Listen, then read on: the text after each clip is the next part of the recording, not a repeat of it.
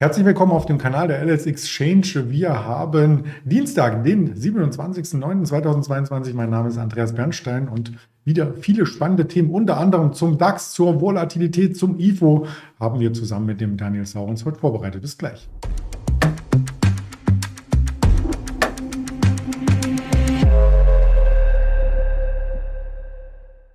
Jetzt habe ich es natürlich schon verraten. Mit dem Daniel Saurens wollen wir gemeinsam über die Märkte sprechen und natürlich erst den Risikodisclaimer ins Bild bringen, denn all das, was wir vortragen, ist reine Information, keine Anlageempfehlung, keine Handelsberatung, wie es so schön heißt. Und dann nehme ich den Daniel gleich mal dazu. Guten Morgen, Daniel.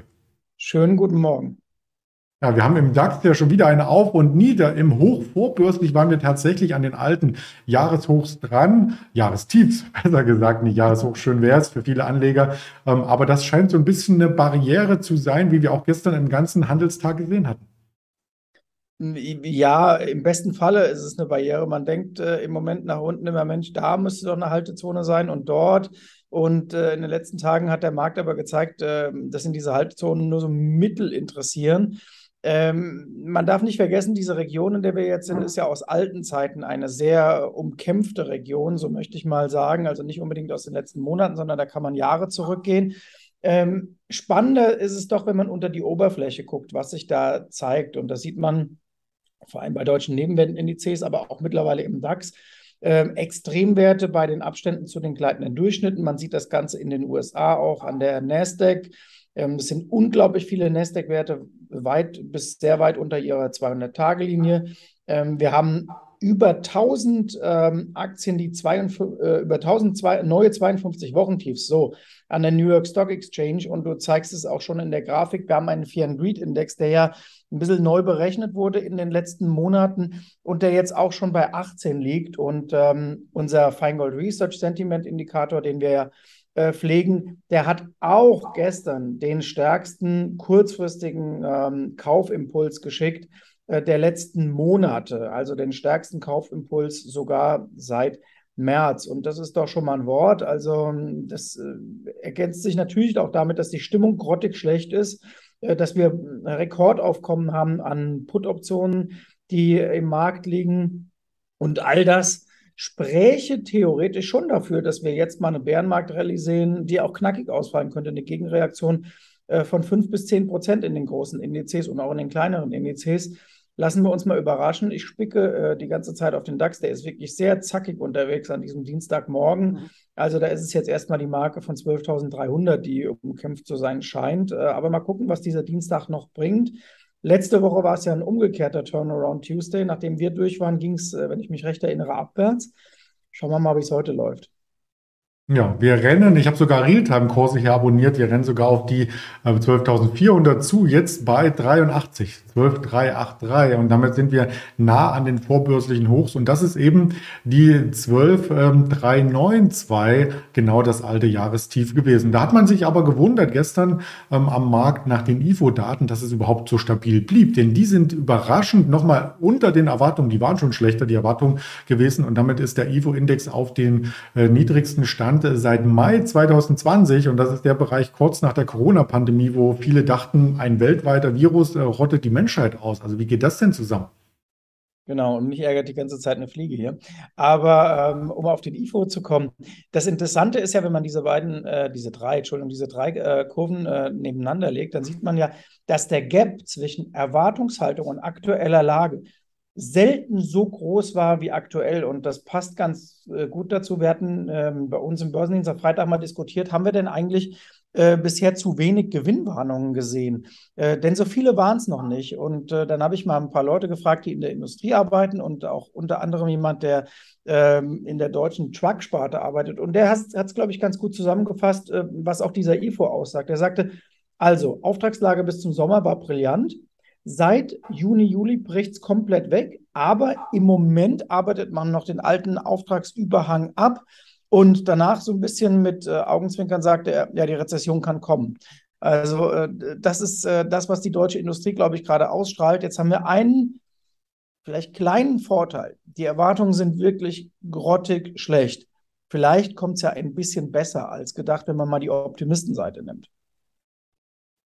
Ja, optimistisch sind wir natürlich immer, aber man muss hinzu sagen, dass die Volatilität durchaus auch auf einem Level ist, wo es in die eine oder auch andere Richtung weitergehen kann. Du hast immer die 30 beim VDAX ins Spiel gebracht, deswegen heute exklusiv für dich mal den Jahreschart des VDAX. Wir sind bei 30.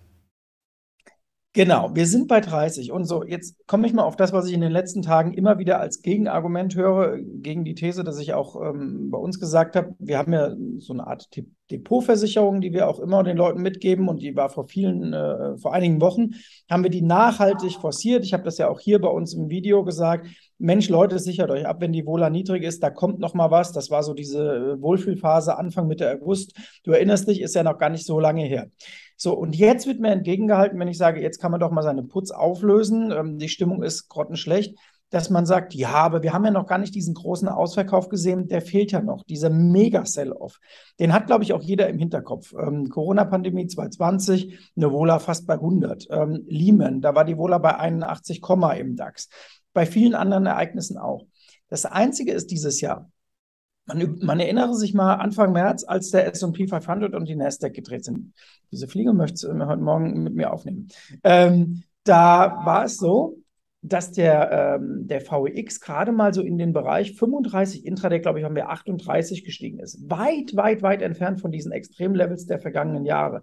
Das heißt, auch für diesen Dreh im, Frühsommer, äh, im, im Frühjahr, im März, haben wir ja keinen Ausverkauf benötigt. So, wer sagt denn, dass wir den jetzt überhaupt brauchen? Das Einzige, was man sieht momentan, ist wirklich Fear and Greed, aggregierte Stimmungsdaten und das Bild bei den Puts. Jetzt kommt äh, der VDAX und der VEX dazu. VDAX war gestern so Richtung 33 unterwegs, VEX ähnlich. Das liegt an den Mehrmonatshochs. Ähm, der VDAX ist noch ein Spezialfall, weil man sieht das ja hier auch ganz gut äh, Anfang März, das war wirklich dann ähm, Ende Februar, Anfang März, dieser, äh, dieses Go für den Ukraine-Krieg äh, seitens der Russen. Und da gab es in Europa nochmal einen Schnaps extra bei der Volatilität. Der VWX sieht da noch etwas tiefer aus. So, long story short, wir sind im Vergleich der letzten Monate auf einem Vola-Top. Über mehrere Jahre hinweg brauchen wir nicht zu diskutieren, da ist die Vola immer noch auf hm, erhöhtem Level nur. Aber noch, auf die letzten Monate ist es auf jeden Fall das Top. Ja, und äh, jetzt sagen wir noch Ukraine-Krieg. Vielleicht nach dem Referendum heißt es nur noch äh, Russland-Krieg, aber das ist ein ganz anderes Thema. Ähm, wir schauen äh, global wieder die Märkte auch ähm, zusammenhängen. Und da ist uns gestern aufgefallen, dass eine SAP ganz vorne mit dabei war. wenn man sich das Chartbild der SAP genauer angeschaut hat, war es ja ein Vierjahrestief, was unter der 80 Euro einsetzte am Freitag. Und sich davon dynamisch zu erholen, ist nicht nur eine technische Gegenreaktion gewesen, sondern hatte auch mit dem Besuch von Olaf Scholz in den Emiraten zu tun. Hört, hört. Genau, da reist ja immer äh, die ganze Entourage mit an Wirtschaftsvertretern oder ausgesuchte Personen. Ähm, das äh, früher wissen wir ja sogar, da waren ja sogar Wirecard-Leute dabei. Also das ist auch nicht immer so, äh, dass das nur alles erfolgsversprechend sein muss, was da passiert. Aber im Falle von SAP gehen wir davon aus und man möchte mit den ähm, Emiratis enger zusammenarbeiten und das wurde als äh, Conclusio da mitgebracht. Ist immer gut, diese Auftragslagen. Das haben wir ja auch gesehen, äh, als Scholz in Kanada war, vor einigen Wochen, sind es eher als Monate, vor einigen Wochen. Und äh, das hat die SAP gestärkt. Und auch bei der SAP gibt es ja zwei Lesarten. Da kann man auch sagen, naja, für so einen ganz großen Crash reicht es noch nicht vom Kursverfall, aber auf drei, vier, fünf Jahre bekomme ich die SAP ja jetzt ähm, reduziert, wenn ich so will. Also die, die Gewinne der letzten Jahre sind allesamt weg. Und äh, das ist ein, aus meiner Sicht äh, fundamental schon ein recht interessantes Niveau, um, wie heißt es so schön, die Aktie zu akkumulieren. Ja, und auch das Brokerhaus Jeffries hat gestern gesagt, das ist eines der Technologiewerte aus Europa, die man einfach haben muss. Das hat die Aktie beflügelt und ähm, ja, führte eben dazu, dass gestern SAP an der Börse Frankfurt der Tagesgewinner war und äh, nachbörslich quasi, wenn man den ganzen Tag von der LSX äh, zusammenfasst mit Vor- und Nachbörse, dann auf Platz zwei äh, zumindest. Es gibt auch noch weitere Unternehmen. Du hast am Anfang gesagt, die zweite Reihe ist ganz interessant und da möchten wir mal die Fuchs Petro Club mitbringen, die vielleicht jetzt einen Doppelboten in diesem Chartbild zeigt. Ganz genau. Du kannst nämlich direkt den Chart zeigen. Aus dem Grund habe ich sie auch mitgebracht, ähm, weil die so ein bisschen exemplarisch dafür steht. Ich gehe ehrlich gesagt davon aus, dass die Nebenwerte Indizes SDAX, TechDAX, MDAX ihr Tief schon etwas früher sehen werden als der DAX, wenn wir nicht sogar in der Phase sind, dass wir die Tiefs jetzt gerade bilden. Denn die Indizes haben massiv korrigiert und im Grunde auf Rezessionsniveau korrigiert. Und Fix, Fuchs Petrolub ist ein gutes Beispiel. Hier Frühsommer das Tief, das wird jetzt nochmal angetestet. Ähm, vielleicht hält es ja auch nicht und die Aktie geht noch tiefer, das werden wir dann sehen. Aber auf alle Fälle ist das jetzt sehr interessant, nochmal dieser Anlauf, im, die, der zweite Anlauf auf das Verlaufsjahrestief und ähm, wenn man überlegt, dass die Firma eigentlich fundamental auch ganz gut aufgestellt ist, ist halt ein typischer Zykliker, dann gilt der Blick da Richtung 2023, 2024. Wie viel besser wird es denn da? Und äh, das wird spannend zu sehen sein. Übrigens, du hast recht, die 12.400 wird während unseres Gesprächs geknackt. Also äh, wir haben den DAX schon ganz gut nach oben geredet. Ja, dann lass uns noch mal ein bisschen weiterreden. Vielleicht geht da ja noch was. Ähm, auf alle Fälle, vielleicht geht da noch was. Ist auch das Leitmotto bei vielen Dating-Apps. Auch das Thema wollen wir heute mal mit reinbringen. Äh, nicht unbedingt, weil wir davor warnen möchten, sondern weil wir auch die Anbieter dahinter ähm, schon mal gezeigt hatten. Und das ist äh, die Match Group bei Tinder. Ich habe trotzdem mal mitgebracht, ähm, zu viel Dating-App und das sind äh, warnende Worte, nicht aus meiner persönlichen Erfahrung, sondern ich habe es gehört von einem Freund, ähm, dass das nicht gut sein soll. Das hat dir ein Freund von einem Freund erzählt, genau. ähm, ja, ich habe auch mal gehört, dass das nicht so gut sein soll und dass das teilweise äh, Richtung äh, unverbindlich sich dann entwickelt. Aber das Qualitätsmagazin Mallorca Magazin äh, warnt äh, eben, dass äh, Tinder nicht für alle gut ist und es gibt da natürlich auch eine Menge Konkurrenz mittlerweile. Also die gab es auch vorher schon, aber mittlerweile sind da noch viel, viel mehr Anbieter. Und äh, dann kommen so mehrere Sachen zusammen. Erstens mal war alles, was online ist, schon durchaus überbewertet während der Corona-Pandemie. Und ähm, dann wurde die Bewertung zurechtgestutzt, dann kommt Konkurrenz dazu und vielleicht auch, dass bei allen nicht mehr so ähm, der Euro locker sitzt, wenn sie als Studenten oder als junge Menschen ihre Nebenkosten in der WG oder in der Wohnung zahlen müssen sehr viele Faktoren, die auf der Match Group lasten. Und da sieht man, die Neubewertung ist noch nicht abgeschlossen, denn dieser Abwärtstrend ist also mal wirklich dermaßen intakt. Ähm, und wenn man auch sieht, da kann man auch über mehrere Jahre ziehen. Das ist das tiefste Niveau seit IPO, also Match Group in ähm, schwierigem Fahrwasser, muss man sagen. Und da ist die Bodenbildung noch abzuwarten. Wir wollen jetzt natürlich nicht auf Tinder rumhacken oder so, sondern ähm, das ein bisschen größer spannen. Bei der Match Group muss man wissen, ähm, die sind ja Spezialist bei sozialen äh, Netzwerken im Bereich äh, Dating oder Flirten oder das kann mal mehr Flirting, mal weniger Flirting sein. Die haben insgesamt 45 Plattformen. Wusstest du das? Äh, dass es 45 sind, wusste ich nicht. Also ich hatte mal von äh, mehreren Dutzend gehört, aber 45, ja. das ist schon ein Fund.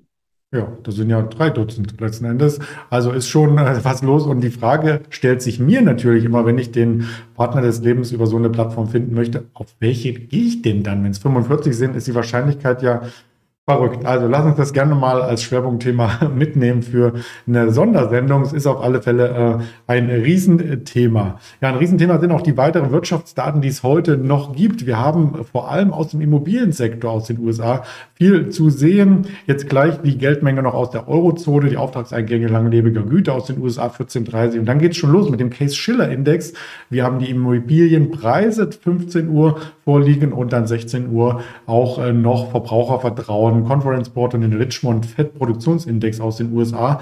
Da geht es munter zur Sache. In dieser Woche übrigens auch noch ein paar Quartalszahlen. Da berichten wir in den nächsten Sendungen von einem Micron, eine Nightcom noch und dann bereitet man sich langsam auf die nächste Quartalssaison vor. In zwei Wochen geht es auch da ähm, wieder zur Sache. Bis dahin hören wir uns aber bestimmt auch nochmal. Bis dahin hören wir uns und äh, ich kann auch nur raten, heute am Dienstag genau hinzugucken, denn Paul hat ja letzte Woche gesagt, dass er den Immobilienmarkt, äh, er hat es ein bisschen verklausuliert formuliert, aber eigentlich äh, fallen sehen möchte, beziehungsweise wenigstens mal nicht weiter steigen und äh, sich beruhigen sehen möchte. Und äh, da werden diese Zahlen heute Nachmittag sehr aussagenkräftig, weil das natürlich wieder die Rückkopplung ist, äh, dahingehend, ähm, was macht die Fed, wie lange bleibt sie aggressiv. Also im Moment ist es dann so, ähm, die Zinserhöhungen sind angekündigt. Und man will jetzt sehen, dass diese Zinspolitik wirkt. Und deswegen Häusermarktdaten im Moment ein sehr spannendes Ding. Ähm, hast du in der Tat äh, hervorgehoben und ist auch wichtig heute. Genau, das schauen wir uns an. Erstmal lieben Dank für deine Expertise und erfolgreichen Handelstag, Daniel. Euch und Ihnen auch.